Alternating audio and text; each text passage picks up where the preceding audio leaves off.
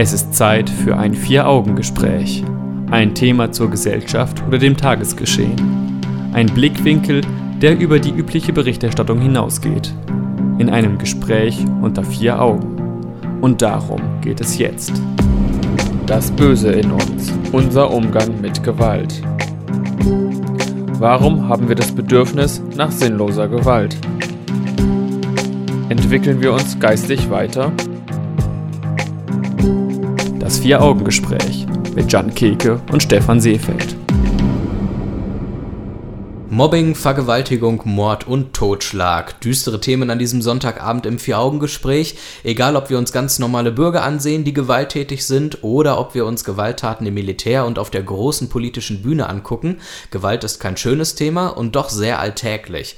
Also sprechen wir darüber und versuchen uns dem Thema teilweise auch philosophisch zu nähern. Das Ganze mache ich mit meinem altbekannten Gesprächspartner Jan Keke. Ich grüße dich. Hallo Stefan. Und willkommen zum Vier-Augen-Gespräch. Was glaubst du, wo ist die Gewalt größer? In der normalen Bevölkerung, alltäglich, in unserem Alltag?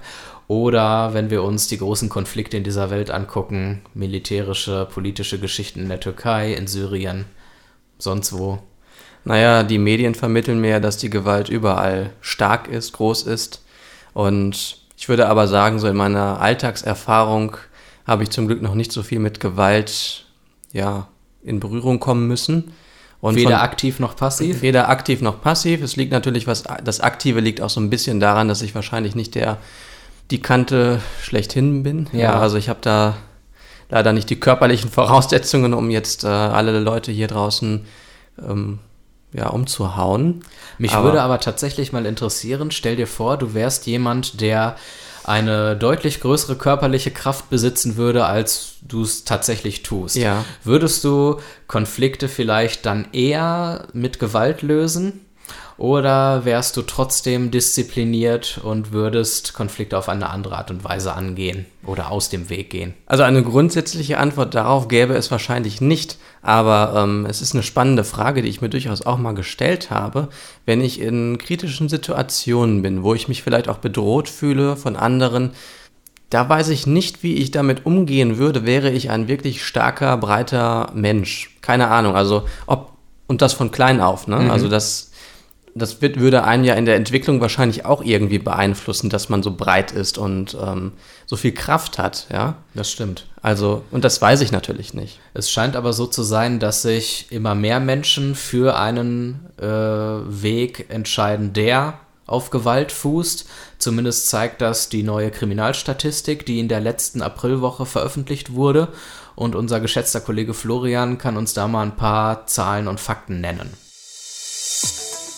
Die Zahl der registrierten Gewaltverbrechen stieg um 6,7% auf knapp 200.000 Fälle. Zugenommen hat vor allem die gefährliche und schwere Körperverletzung um knapp 10% Fälle von Mord und Totschlag sowie Tötung auf Verlangen legten um 14,3% auf gut 2400 Fälle zu, wobei der Anteil der Versuche mit fast 73% überwiegt. Raubdelikte gingen um 3,7% zurück. Bei Vergewaltigung und sexueller Nötigung wiederum gab es einen Anstieg um fast 13 Prozent auf knapp 8000 Fälle. Ja, die Zahlen sprechen für sich. Ja, und in, in, den meisten Fällen sind es wahrscheinlich auch Männer, die diese Straftaten begehen. Das ist so. Ich habe in der Taz nämlich neulich so einen Artikel gelesen, wo es darum ging, dass es dass ja nicht Flüchtlinge die Probleme oder das Problem sind oder irgendwelche anderen Leute, sondern dass wir uns mal fragen müssten, ob Männer nicht eigentlich das Problem sind, weil 74,9 Prozent der Tatverdächtigen sind laut der Taz Männer. Das ist doch mal eine spannende Frage, ob wir da man kann, ja, man ja. kann vielleicht äh, doch daran erkennen oder vielleicht Vermutungen aufstellen, dass Gewalt auf gewisse Dinge zurückzuführen sind, die speziell Männern innewohnen.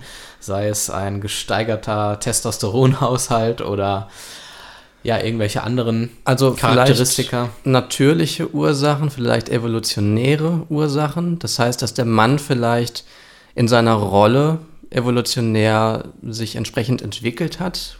Möglicherweise. Also es ist ja sicherlich nicht ganz von der Hand zu weisen, dass wenn es eine evolutionäre Entwicklung des Menschen gab, dass der Mann auf der Jagd wahrscheinlich auch sich mehr körperlich aktiv betätigt hat, als die Frau das zum Beispiel getan hat. Die Frage Ja. ist dann, warum ist er generell dann scheinbar aggressiver und gewalttätiger? Ich meine, wir können jetzt noch unterscheiden zwischen notwendiger Gewalt und sinnloser Gewalt vielleicht, wobei notwendige Gewalt dann vielleicht so etwas ist wie Abwehr von Angriffen, Also äh, Notwehr. ne, genau Prinzip, Notwehr Ja. oder Gewalt, die eingesetzt werden muss, um zu überleben. Du hast vorhin die Jagd schon angesprochen von früher, um Ja. dann irgendwelche Tiere zu töten. Oder Angriffe abzuwehren von anderen Kulturen vielleicht und haben gerade die Kulturen überlebt, die sich gut ähm, schützen konnten, die eben vielleicht durch starke Männer.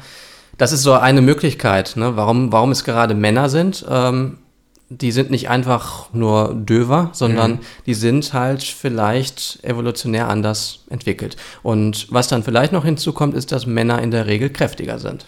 Ich würde dann gerne noch äh, zu dem Begriff sinnloser Gewalt äh, kommen, die ja scheinbar auch sehr vertreten ist.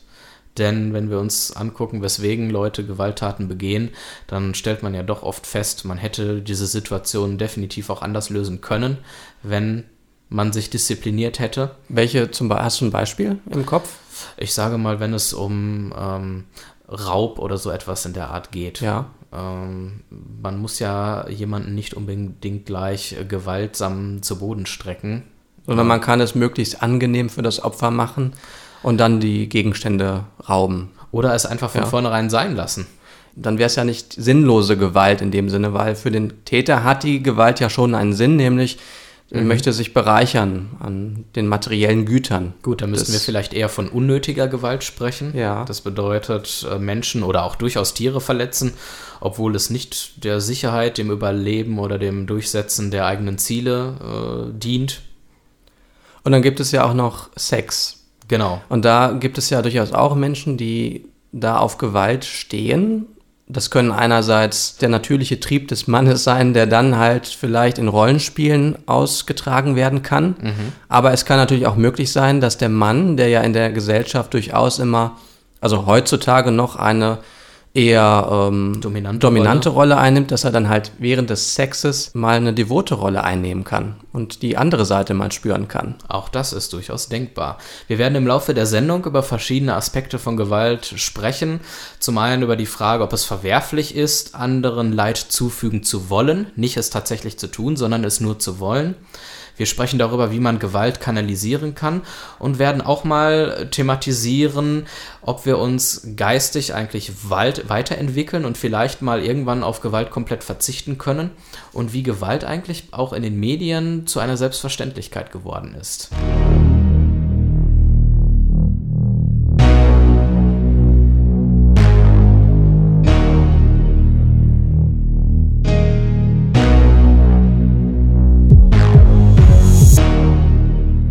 Das Böse in uns, unser Umgang mit Gewalt, das Thema im Vier-Augen-Gespräch im Bürgerfunk auf Radio 91.2. Guten Abend nochmal.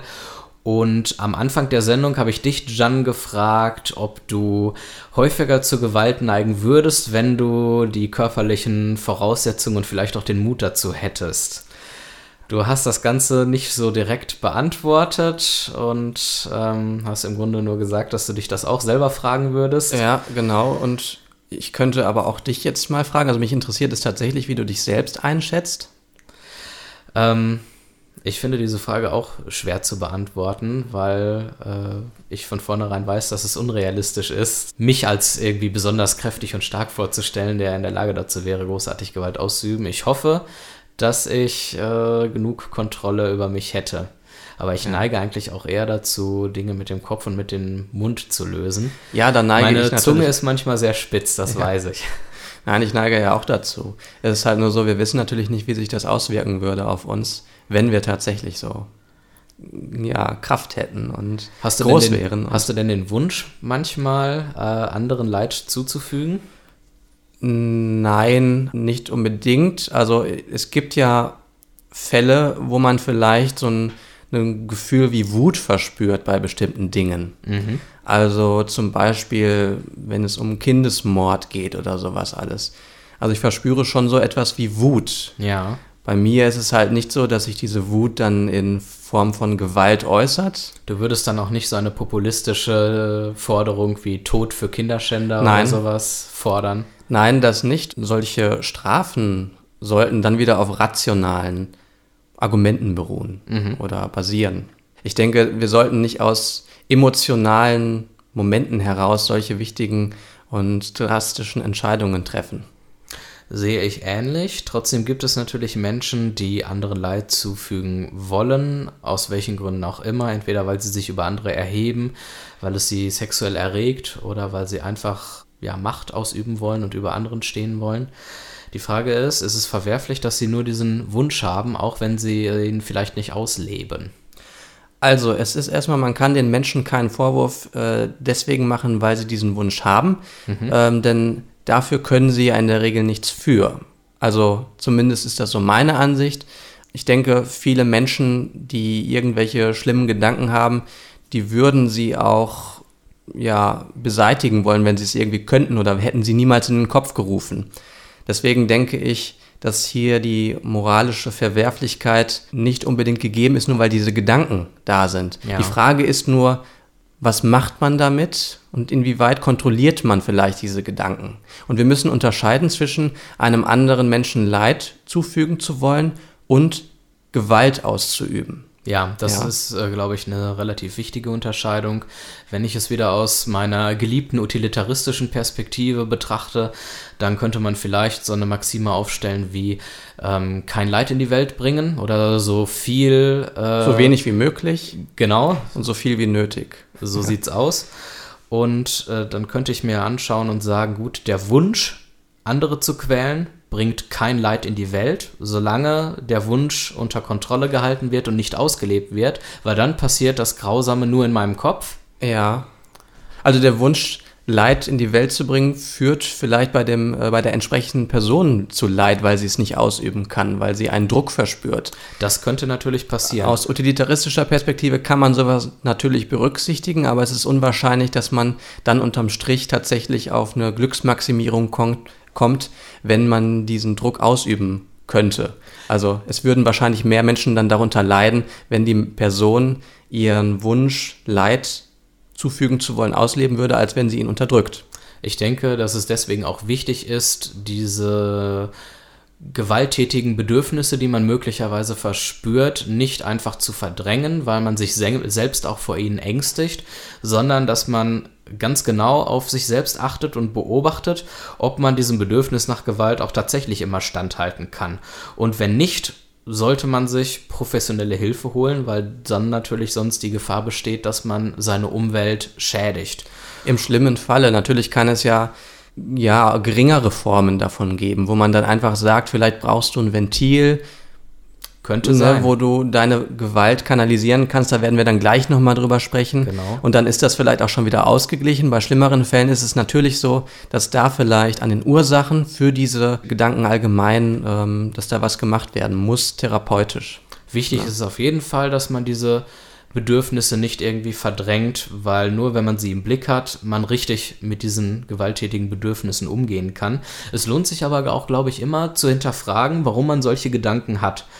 Denn möglicherweise findet man dann Wege, diese grausamen Gelüste in irgendeiner Form anders auszuleben oder irgendwie anders damit umzugehen. Ja, wenn man einfach nur äh, zum Beispiel einen unausgeglichenen Energiehaushalt hat, dann äh, kann es sein. Dann könnte man einfach Sport machen, könnte man schon quasi bei dann der. Schon. Aber bei, bei vielen ist es wahrscheinlich so, dass sie zum Beispiel in der Kindheit schon Erfahrungen gemacht haben oder da möchte ich mich jetzt nicht festlegen, wie das ausgesehen hat, aber viele Menschen oder die Ursachen für Gewaltgedanken befindet sich bei vielen Menschen in der Kindheit. Zumindest sagen das viele Wissenschaftler. Wer auch mit Gewalt auflebt oder vielleicht von klein auf gelernt hat, dass Gewalt ein ja, adäquates Mittel ist, um Probleme zu lösen oder das zu erreichen, was man erreichen möchte, der wird vielleicht auch nicht unbedingt das Gespür dafür haben, nach anderen Lösungen dafür zu suchen. Deswegen ist es wichtig, dieses Thema mal nach vorne zu bringen. Ja, sicherlich. Und es gibt vielleicht auch viele Menschen, die zum Beispiel psychische Probleme haben und die gar nicht wissen, dass das vielleicht aufgrund dieser Unausgeglichenheit, was Energie und Gewalt, Lust und solche Dinge anbelangt. Also viele Menschen erkranken heutzutage an verschiedensten Dingen, psychisch mhm. gesehen. Eine Ursache könnte da eben auch sein, dass eine große Wut in diesen Menschen drin ist und sie diese Wut nicht rauslassen können. Solche Personen sollten sich sicherlich Hilfe holen, um entsprechend damit umzugehen. Für uns Otto-Normal-Menschen, sage ich jetzt mal vorsichtig, gibt es vielleicht noch andere Möglichkeiten, über die wir gleich nochmal sprechen werden.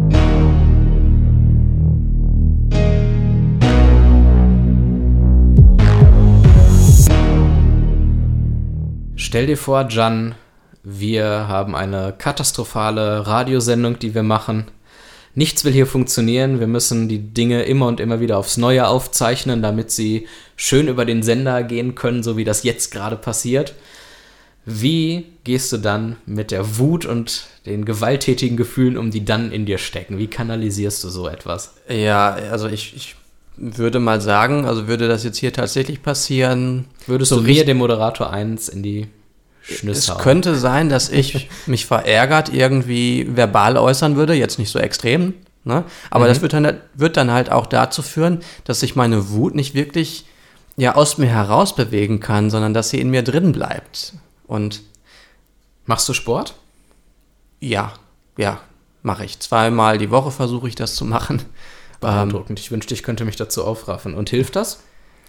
Ich mache das ja jetzt nicht, um meine Wut irgendwie ähm, unter Kontrolle okay. zu bekommen. Aber äh, was ich sagen kann, ist, dass man sich nach dem Sport, also zumindest ist das bei mir so, super ausgeglichen fühlt. Mhm. Also ich mache halt nicht nur Krafttraining, sondern auch Ausdauer, äh, nicht, nicht exzessiv. Ne? Das gut, würde man mir wahrscheinlich ja auch ansehen. Du willst auch kein aber, Extremsportler sein. Ja, aber das, dieses gemäßigte Training, das tut gut. du hättest auch zum Militär gehen können. Ja, weil man da auch äh, seine, weiß ich nicht, seine Energie, seine überschüssige Energie loswerden kann. Das mit Sicherheit, auch, auf die eine oder andere Weise dort bestimmt. Aber es kann natürlich auch gefährlich sein, ne? wenn Menschen deswegen dahin gehen, weil sie dort ihre Wut oder ihre überschüssige Energie loswerden wollen. Ja. Denn äh, da gab es ja auch in den letzten Tagen einen Fall, wo ein Herr, also Walter Spindler heißt er, ja. der wurde ähm, in den letzten Wochen muss man mittlerweile schon sagen. Ja, in den letzten Wochen muss man sagen, genau. Der wurde ja ähm, äh, abgesetzt. Der war ja zuständig für die Ausbildung von äh, Unteroffiziersanwärtern. Er hat auf jeden Fall Ermittlungen behindert, die deswegen geführt wurden, weil die Ausbildung unnötig hart war. So Und solche Menschen gibt es wahrscheinlich viele, die dort einfach irgendwie ihr ihre Gewaltpotenzial ausleben möchten. Eine andere Alternative wäre dann, die hast du in Vorbereitung auf die Sendung ins Spiel gebracht, Sachen kaputt schlagen als Angebot für Leute, die mal ihre Aggression so richtig rauslassen wollen. Was kann ich mir darunter vorstellen? Ja, es gibt äh, an einigen Orten in Deutschland die Möglichkeit, zum Beispiel alte, sowieso nicht mehr fahrbereite Autos, die eigentlich kurz davor sind, zum Schrottplatz zu kommen, mhm. dass man die äh, kaputt schlägt zum Beispiel. Dass man dort alle möglichen Werkzeuge bekommt, die man braucht. Schöne Sache. Und dann kann man sich dort ein, zwei Stunden, je nachdem, wie viel Kraft man wirklich hat, also richtig auspowern. Äh, auspowern und dann ist man wirklich frei. Ich habe das selbst noch nicht gemacht, aber. Kostet das was? Äh, ja, ich. Das wird was kosten. Das ist, das ist nicht, wird nicht kostenlos sein. Okay. ja. Kann sich unterdessen durchaus vielleicht mal lohnen. Spannende Sache. Gut. Ansonsten gibt es ja noch die Möglichkeit, sich medial zu betätigen oder sagen wir mal Filme zu konsumieren zum Beispiel oder Computerspiele zu spielen. Da sprechen wir gleich nochmal drüber. Da gibt es ja auch ein riesiges Angebot.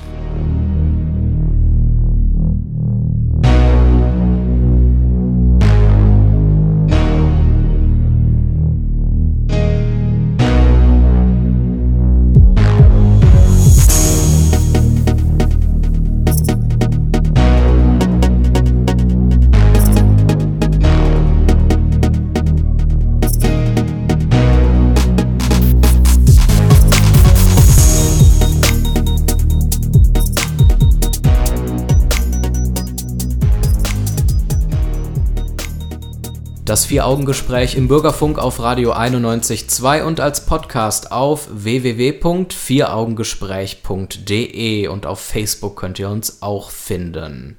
Das Böse in uns, unser Umgang mit Gewalt, das ist das düstere Thema an diesem Sonntagabend. Guten Abend, Jan, nochmal. Guten Abend, Stefan. Jetzt gucken wir mal gemeinsam in die Röhre, beziehungsweise schauen, was dort üblicherweise gesendet wird. Genau. Und da äh, stellen wir fest, dass das Programm doch im Laufe der letzten Jahrzehnte etwas gewalttätiger geworden ist. Ich muss ja zugeben, also ich bin ja noch nicht ganz so alt, ich bin zwar auch nicht mehr ganz so jung, aber ich bin noch nicht ganz so alt, um das tatsächlich alles richtig ähm, vergleichen zu können. Aber, aber, es laufen ja auch oftmals alte Filme im Fernsehen. Ja, ich weiß nicht, inwieweit du da groß mal was von guckst. Das stimmt. Ähm, da ist zumindest, wenn man sich so Michel anschaut oder andere Sachen, äh, dann ist das nicht unbedingt gewalttätig. Und man hört ja auch immer viele Leute sagen, dass es ja nur noch Mord und Totschlag im Fernsehen geben mhm. würde. Ja. Ich weiß nicht, wie sehen wir das denn heute? Ist Sagen wir es mal so, es laufen viele, viele Krimis, gerade in den dritten Programmen. Diverse ja. Tatorte werden auf allen möglichen Sendern wiederholt und dann kommen noch diverse andere Krimis dazu, neben dem Tatort und ja, irgendwelche Action-Serien, die natürlich auch durchaus Gewalt eher mal zeigen. Was mir immer so auffällt, ist, dass wenn im, in einer Serie oder in einem Film jemand ermordet wird, dann äh, sieht man gerne mal den Schuss und dann wird vielleicht im letzten Moment ausgeblendet und man weiß aber genau, okay, der ist jetzt erschossen worden. Heutzutage wird das Ganze noch toll in Szene gesetzt, man, wird, wie die, man sieht, wie die Kugel in den Kopf geht, mhm. hinten das Gehirn und das Blut noch rausspritzt im besten Falle. Gut, sieht man wahrscheinlich auch nicht in jedem äh, Film oder in jeder Serie und auch Nein, in jedem Tatort. Nicht. Aber wenn man es mal sieht, dann ist die Darstellung schon extremer geworden auch Gewalt, andere Arten von Gewalt, Prügelszenen. Ähm, da hat dann jemand früher auf die Schnüss bekommen und ist dann hingefallen und das war's dann. Heutzutage wird sowas irgendwie brutaler in Szene gesetzt, dann wird noch auf denjenigen eingeprügelt, wenn er schon am Boden liegt. Ähm, düstere Szenen. Nun, also das ist ja erstmal eine Bestandsaufnahme, wie das genau. heutzutage ist. Und jetzt fragen wir uns, hat das irgendwelche negativen Auswirkungen auf unsere Gesellschaft oder würden wir sagen, das ist eigentlich gar nicht so schlimm, das kann man ja konsumieren, das ist gut? Also die Hemmschwelle sinkt sicherlich, äh, wenn immer gewalttätigere Dinge gezeigt werden und auch als Normalität irgendwo in den Alltag, in den Fernsehalltag, in den Filmalltag Einzug erhalten. Ich denke, besonders in Bezug auf Kinder, die ja noch in ihrer Entwicklungsphase sind, ist es natürlich schon eine gefährliche Sache, dass sie vielleicht regelmäßig mit solchen Bildern in Kontakt kommen. Wobei auch deren Hemmschwelle natürlich früher sinkt, weil sie einfach schon in jüngeren genau. Jahren mit härteren Gewaltszenen in Berührung kommen. Und geringe Reize berühren den Konsumenten dann dementsprechend nicht mehr oder nicht mehr so stark. Und er findet dann einen Film zum Beispiel langweilig. Ich sehe das oft äh, im Bekanntenkreis, dass dann ähm, ältere Sachen, wo der Dialog sehr im Vordergrund steht. Ja. Der durchaus für meinen Empfinden zum Beispiel auch sehr packend sein kann, weil da spannende Dinge gerade beredet werden, dass so etwas als grundsätzlich langweilig eingestuft wird, weil gerade kein Haus explodiert, niemand eins auf die Schnüss bekommt und niemand getötet wird. Ja, ich äh, bin ja eigentlich auch nicht so jetzt nur für Gewaltserien und solche Sachen. Aber zum Beispiel die Serie Breaking Bad ist jetzt eine Serie gewesen, die mir sehr gefallen hat oder die ich sehr verfolgt habe. Mhm. Und da ist eben auch viel Gewalt drin, aber eben auch Dialoge und äh, unterschiedliche Dinge. Und ich kann jetzt bei mir zumindest sagen, dass ich nicht das Gefühl habe, dass das irgendwelche negativen Auswirkungen auf mich hätte. Ich bin aber nun auch jemand, der heute zwölf Stunden am Tag Serien guckt. Ja, zum Beispiel das. Ne? Ich, also das ist natürlich äh, gemäßigt. Also ich gucke vielleicht dann auch viele andere Serien, wo es nicht so viel Gewalt drin gibt. Mhm. Und ich bin auch nicht in der Lage, glaube ich, solche Horrorfilme. Also ich glaube, als Jugendlicher war ich eher dazu in der Lage, Horrorfilme zu gucken als heute. Mhm. Heute finde ich das eher anstrengend. Und Interessant, dass du das so sagst, weil mir geht das nämlich ähnlich. Ich habe das Gefühl, dass meine Hemmschwelle auch etwas niedriger angesetzt ist und ich auch mittlerweile die Dinge weniger gut verkrafte als vielleicht noch vor zehn Jahren. Ja, es ist ein interessantes Phänomen irgendwie, was natürlich unterschiedliche Ursachen haben könnte. Also Vielleicht hängt es auch ein bisschen damit zusammen, ähm, dass man sich nach dem sehnt, was man im normalen Alltag und in der Nachrichten ähm, nicht hat. Wir leben in sehr turbulenten Zeiten zurzeit äh, die Demokratie ist so ein bisschen auf dem absteigenden Ast in verschiedenen Teilen der Welt. Es herrschen diverse Kriege, über die regelmäßig berichtet wird. Auch die Darstellung von Gewalt in den Nachrichten ist durchaus ja. vielleicht nochmal etwas deutlicher geworden, um es mal vorsichtig zu formulieren. Und vielleicht sehnt man sich dann im privaten Bereich auch eher nach mehr Harmonie und möchte, wenn man dann abgeschaltet hat abends oder abschalten möchte geistig, möchte man sich vielleicht dann doch eher in so eine etwas heilere Welt zurückflüchten. Denn es gibt ja auch einen Gegentrend zu vielen Krimis und Gewaltdarstellungen in den Medien. Ich denke so ein bisschen, was die Spielszene angeht, an die heile Nintendo-Welt.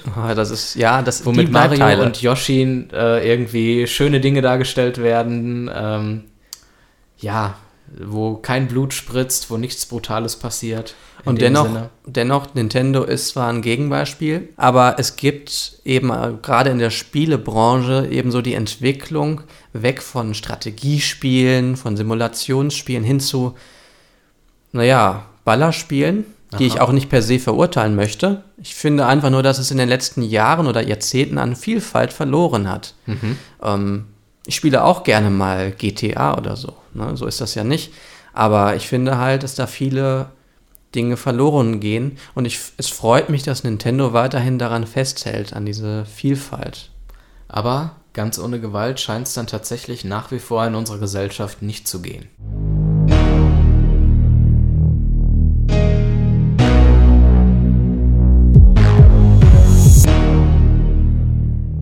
Wenn ich ganz ehrlich bin, dann müssen wir ja schon, oder wir, wenn wir ehrlich sind, müssen wir ja zugeben, dass wir bereits am Anfang unserer Sendung festgestellt haben, dass Gewalt noch äh, eine große Rolle spielt im Leben der Menschen, sei es im alltäglichen Bereich, dass es viele Fälle von häuslicher Gewalt gibt, sexueller Gewalt. Die Gewaltstatistik hat Florian ja am Anfang der Sendung mal vorgelesen.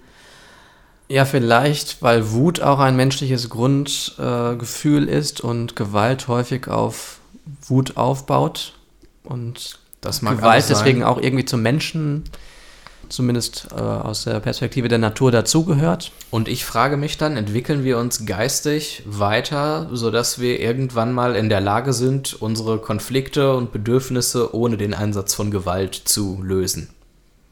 Also es ist ja so, dass die geistige Entwicklung seit einigen tausend Jahren keinen spürbaren Fortschritt mehr macht.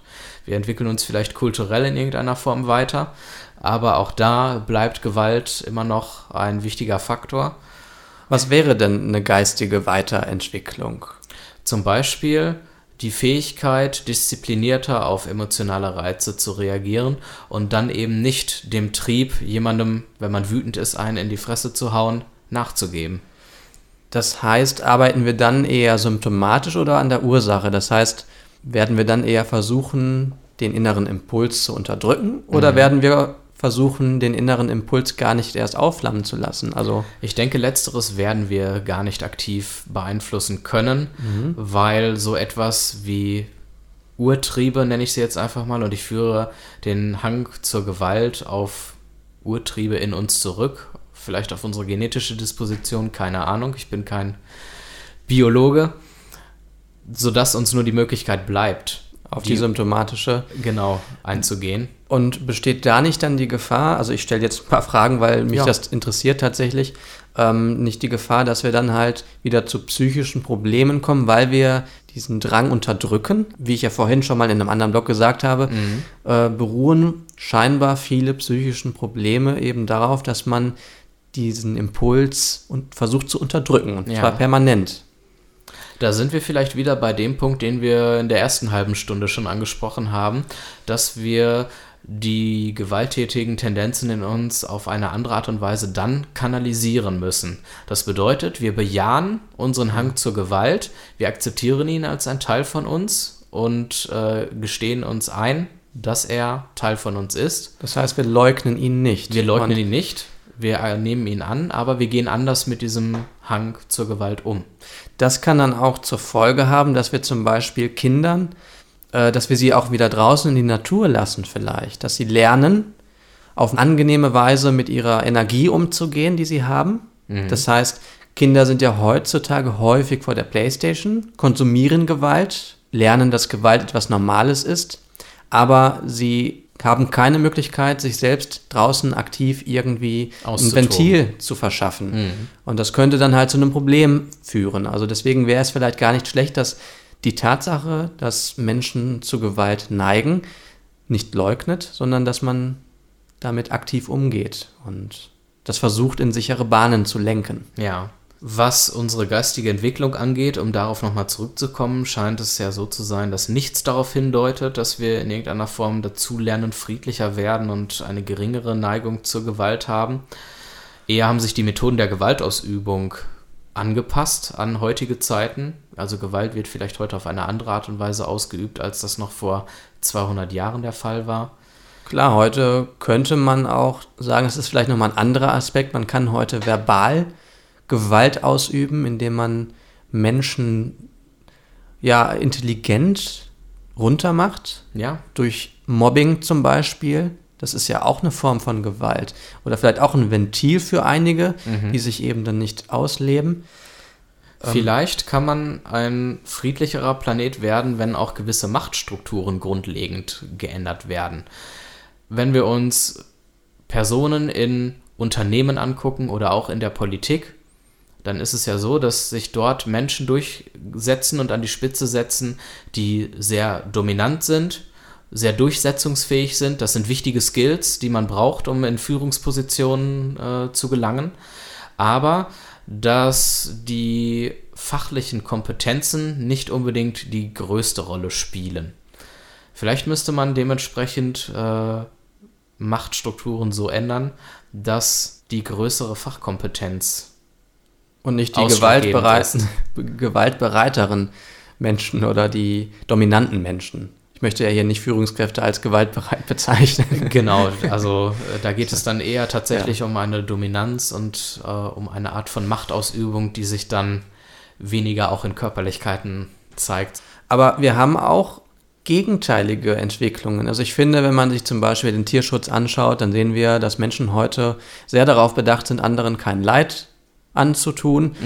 Und auch wenn wir uns mal die europäische oder deutsche Gesellschaft anschauen, da hört man von anderen Gesellschaften häufig, wir werden verweichlicht. Ja. Und also ich finde schon, dass wir auch durchaus Tendenzen hier verspüren in Richtung von Gewaltlosigkeit. Ja, Ich denke, das ist ein wichtiger Punkt, den du angesprochen hast. Es gab in jeder Zeitepoche immer Menschen, die sich für Frieden und Gewaltlosigkeit eingesetzt haben, die auch bereits in der Lage waren und sind, auf friedliche Art und Weise Konflikte auszutragen. ich trage die Hoffnung in mir, dass heute diese Menschen in der größeren Anzahl sind.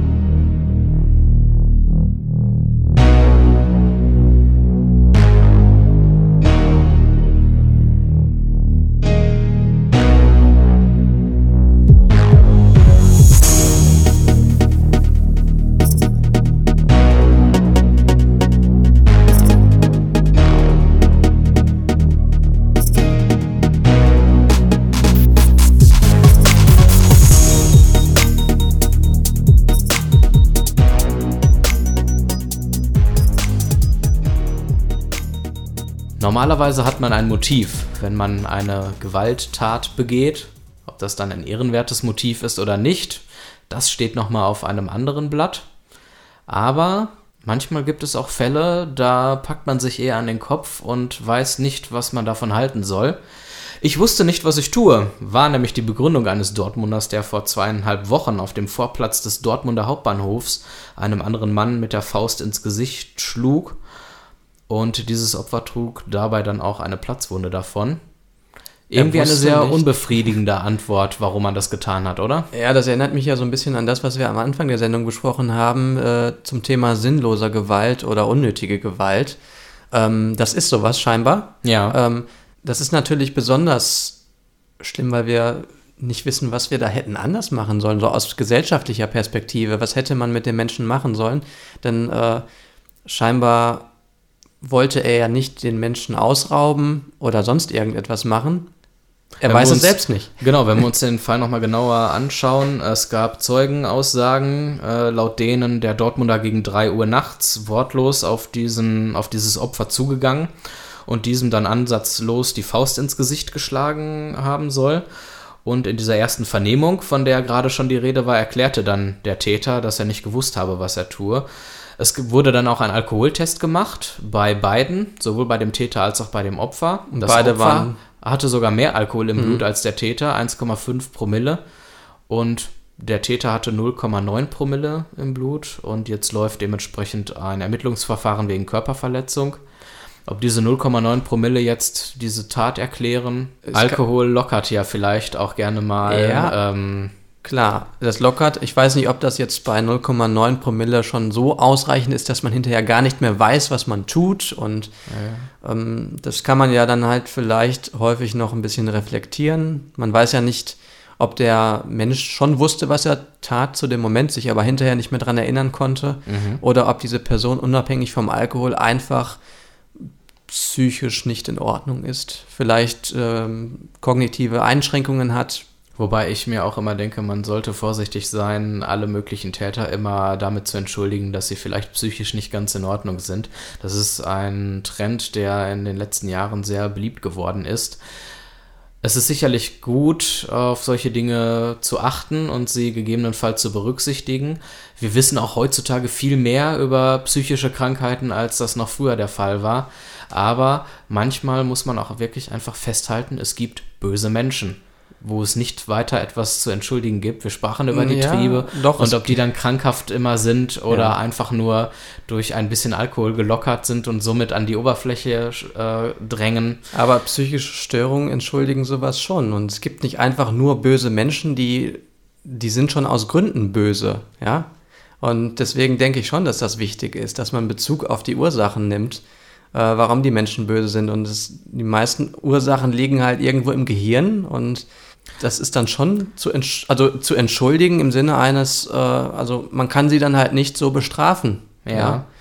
Ich weiß nicht, ob das so. Äh, Das widerspricht natürlich dem Wunsch nach Strafe für der von vielen. Nein, nein, gar nicht mal. Ich Äh, glaube nur, dass man nicht immer eine Grenze setzen kann zwischen äh, gesund und krank, weil sowieso jedes einzelne Gehirn jedes einzelnen Menschen unterschiedlich arbeitet.